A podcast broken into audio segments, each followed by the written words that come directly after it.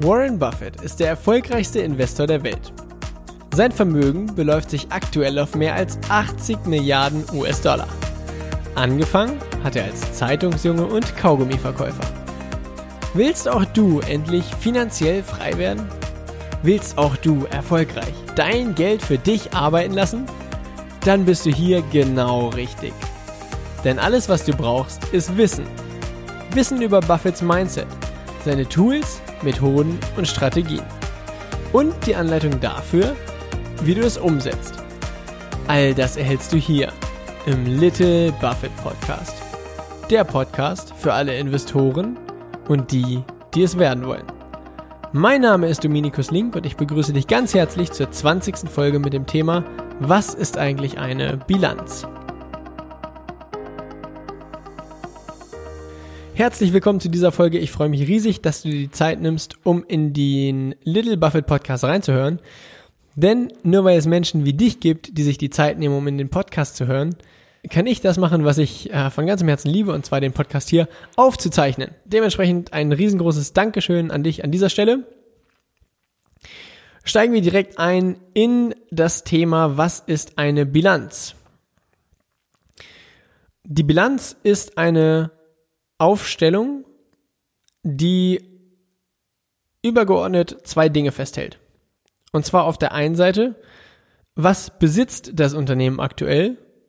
Und auf der anderen Seite, woher kommt das Kapital, um den Besitz zu ermöglichen? Und in der Bilanz gibt es dementsprechend eine sogenannte Aktivseite. Auf der Aktivseite ist eben festgehalten, was besitzt das Unternehmen. Und auf der entsprechenden Passivseite, so nennt man das, ist eben festgehalten, woher kommt das Kapital, um die ganzen Besitztümer auf der Aktivseite ähm, finanzieren zu können. Schauen wir uns dazu als erstes die Aktivseite an. Das heißt, was besitzt das Unternehmen aktuell? Und die Aktivseite ist unterteilt in auf der einen Seite langfristige Vermögenswerte und entsprechend, wenn es langfristige Vermögenswerte gibt, muss es dazu auch kurzfristige Vermögenswerte geben. Und wir beginnen als erstes mit den langfristigen Vermögenswerten. Was sind langfristige Vermögenswerte? Das sind Vermögenswerte, die das Unternehmen voraussichtlich noch mehrere Jahre im Unternehmen behalten wird. Das heißt, da, da besteht keine Absicht, das äh, innerhalb der nächsten paar Monate zu verkaufen, sondern das sind, äh, wie gesagt, Dinge, die teilweise auch dazu benötigt werden, um eben das Unternehmen überhaupt oder um das operative Geschäft überhaupt durchführen zu können. Schauen wir uns mal an, was es dort für Kategorien gibt, die klassischerweise in der Bilanz festgehalten sind.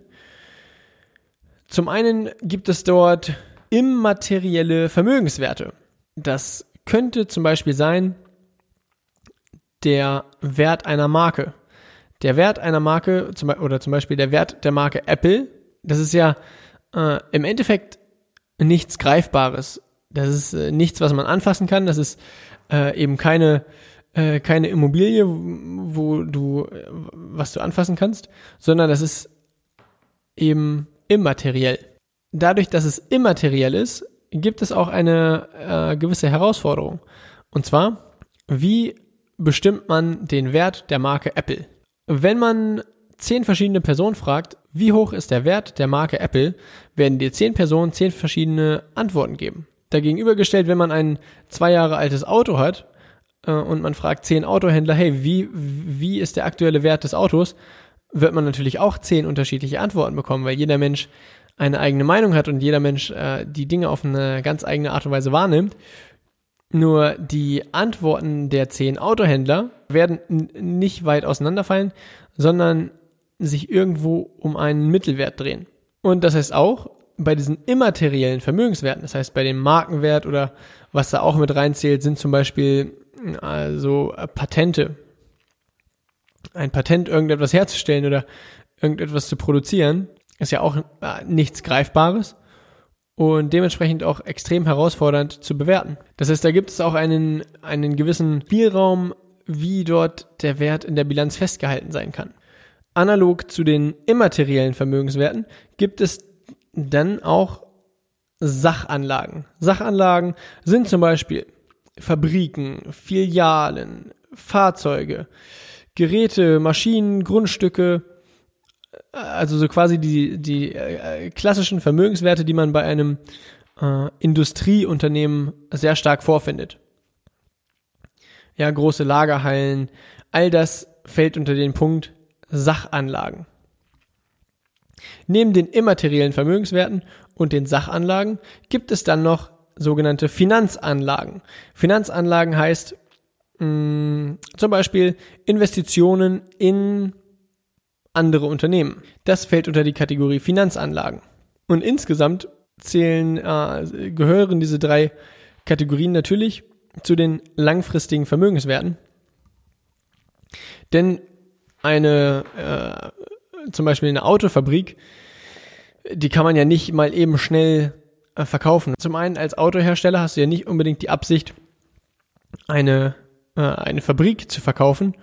Und selbst wenn du eine, äh, eine Fabrik verkaufen wollen würdest, wo Autos produziert werden, dann ist der Verkaufsprozess mh, extrem herausfordernd oder auch der Prozess eben einen entsprechenden Käufer zu finden. Und wenn wir uns jetzt die kurzfristigen Vermögenswerte anschauen, dann fangen wir als erstes damit an mit den sogenannten Vorräten oder mit dem, mit dem Inventar eines Unternehmens. Das sind zum Beispiel Dinge, ähm, beim Unternehmen Starbucks würde darunter fallen die Kaffeebohnen, die im Laden sind, oder bei Volkswagen wären das, wären das die Autos, die zum einen entweder noch aktuell in der Produktion sind oder schon fertig produziert sind, aber noch nicht verkauft wurden. Neben den Vorräten eines Unternehmens gehört auch noch zu den kurzfristigen sogenannte Forderungen aus Lieferung und Leistung. Was kann man sich darunter vorstellen? Forderung aus Lieferung und Leistung heißt folgendes. Du hast eine, äh, eben eine Lieferung oder Leistung erbracht und dafür eine Rechnung gestellt und dafür allerdings noch nicht das Geld erhalten. Das heißt, da ist noch eine offene Forderung, weil eben erwartet wird, dass diese Forderung innerhalb der nächsten Wochen oder Monaten quasi verschwindet und du dafür allerdings das Geld auch erhältst. Und neben den Forderungen aus Lieferung und Leistung gibt es auch noch, im Englischen heißt das so schön, Cash and Cash Equivalents. Das heißt einfach das Bargeld oder das Kontoguthaben. Und dazu gehören auch sehr kurzfristige, mm, ja, zum entweder Wertpapiere oder Staatsanleihen, ähm, eben Dinge, die sehr, sehr schnell in Euros, ich sag mal, umwandelbar sind. Ja, zum Beispiel, wenn man eine, wenn man eine Staatsanleihe besitzt, die kann man ja, äh, wenn die Börse offen hat, innerhalb von wenigen Sekunden verkaufen und damit Geld auf dem Konto erhalten. Das zählt alles zu Cash and Cash Equivalents, beziehungsweise auf Deutsch eben Zahlungsmittel. So viel zur Aktivseite einer Bilanz. Gehen wir über zur sogenannten Passivseite der Bilanz, wo die Schuldenstruktur des Unternehmens festgehalten ist. Und zwar ist genauso wie die Aktivbilanz in kurzfristige und langfristige Vermögenswerte unterteilt ist, ist auch die passiv unterteilt in kurzfristige und langfristige Schulden. Bei den kurzfristigen Schulden sind Dinge festgehalten wie Verbindlichkeiten aus Lieferung und Leistung. Auf der Aktivseite stand Forderung aus Lieferung und Leistung. Das heißt, du hast eine Lieferung oder Leistung erbracht und erwartest dafür noch den Geldfluss zu dir. Und Verbindlichkeiten aus Lieferung und Leistung ist eben genau das Gegenteil. Das heißt, du hast eine Lieferung oder Leistung erhalten und musst dafür noch das Geld bezahlen. Und zu den kurzfristigen Schulden gehören außerdem noch Schulden, die innerhalb der nächsten zwölf Monate bezahlt werden müssen. Schulden, die noch länger als zwölf Monate laufen, zählen zu den langfristigen Schulden.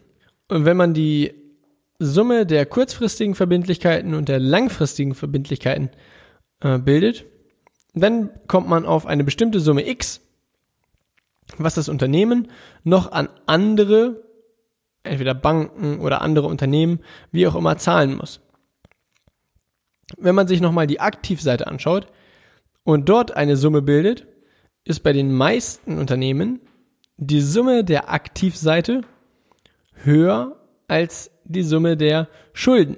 Das heißt, das Unternehmen besitzt mehr Vermögenswerte, als was es noch an andere Unternehmen oder Banken oder wie auch immer zahlen muss. Und die Differenz zwischen dem Wert der Aktivseite und der Summe der Schulden nennt sich Eigenkapital.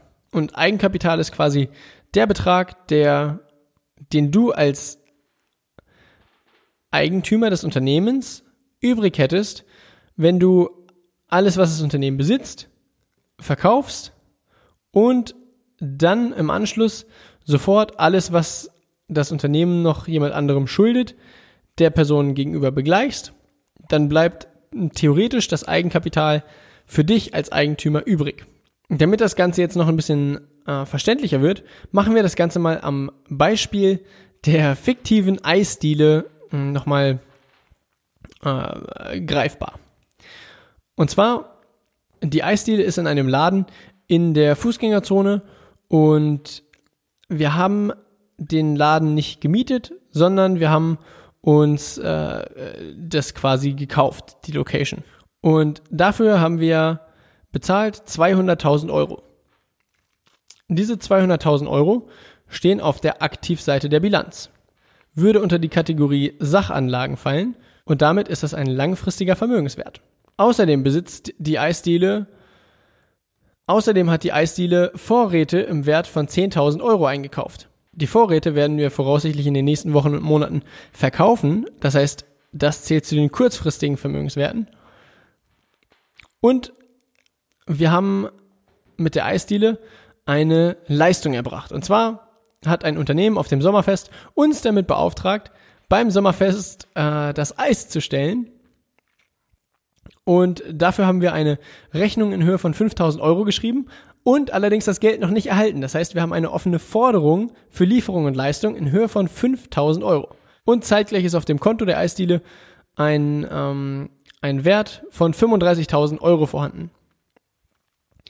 Das heißt, nochmal zusammengefasst, die kurzfristigen Verbindlichkeiten bestehend aus den Vorräten in Höhe von 10.000 Euro, den Forderungen aus Lieferung und Leistung in Höhe von 5.000 Euro und dem Cash-Bestand auf dem Konto in Höhe von 35.000 Euro ergibt in der Summe 50.000 Euro an kurzfristigen Vermögenswerten. Langfristige Vermögenswerte haben wir in Höhe von 200.000 Euro und zwar die, die Location in der Fußgängerzone, die wir uns bei der Eröffnung der Eisdiele gekauft haben. Das heißt, die Summe der Aktivseite beläuft sich insgesamt auf 250.000 Euro. Schauen wir uns entsprechend dazu die Passivseite an. Das heißt die Schuldenstruktur. Die 200.000 Euro für die Location haben wir nicht aus eigener Tasche bezahlt, sondern dafür haben wir uns ein Darlehen bei der Bank aufgenommen. Das Darlehen läuft noch länger als zwölf Monate. Das heißt, das gehört zu den langfristigen Verbindlichkeiten. Außerdem die Vorräte, die wir in Höhe von 10.000 Euro im Unternehmen haben, haben wir bestellt und die wurden geliefert. Allerdings haben wir die noch nicht bezahlt. Das heißt, wir haben noch Verbindlichkeiten aus Lieferung und Leistung in Höhe von 10.000 Euro. Wir haben also langfristige Verbindlichkeiten in Höhe von 200.000 Euro, kurzfristige Verbindlichkeiten in Höhe von 10.000 Euro. In der Summe also insgesamt 210.000 Euro.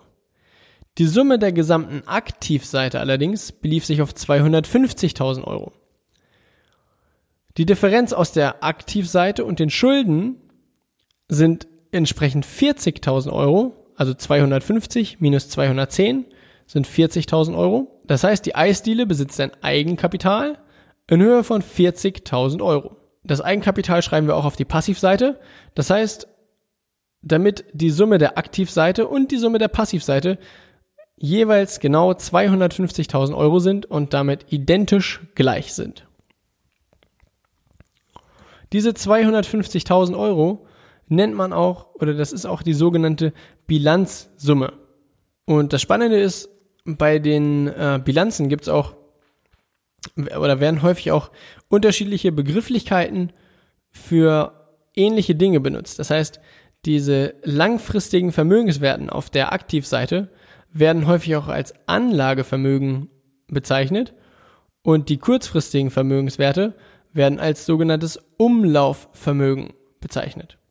Und jetzt kann man mit der Bilanz natürlich ähm, verschiedene Szenarien durchgehen und ein bisschen damit spielen und man wird erkennen, dass die Summe der Aktivseite eben immer gleich der Summe der Passivseite bleibt. Zum Beispiel, es gibt die Position Verbindlichkeiten aus Lieferungen und Leistungen in Höhe von 10.000 Euro. Wenn wir jetzt diese Rechnung begleichen, dann mindert das ja die Summe der Passivseite um 10.000 Euro.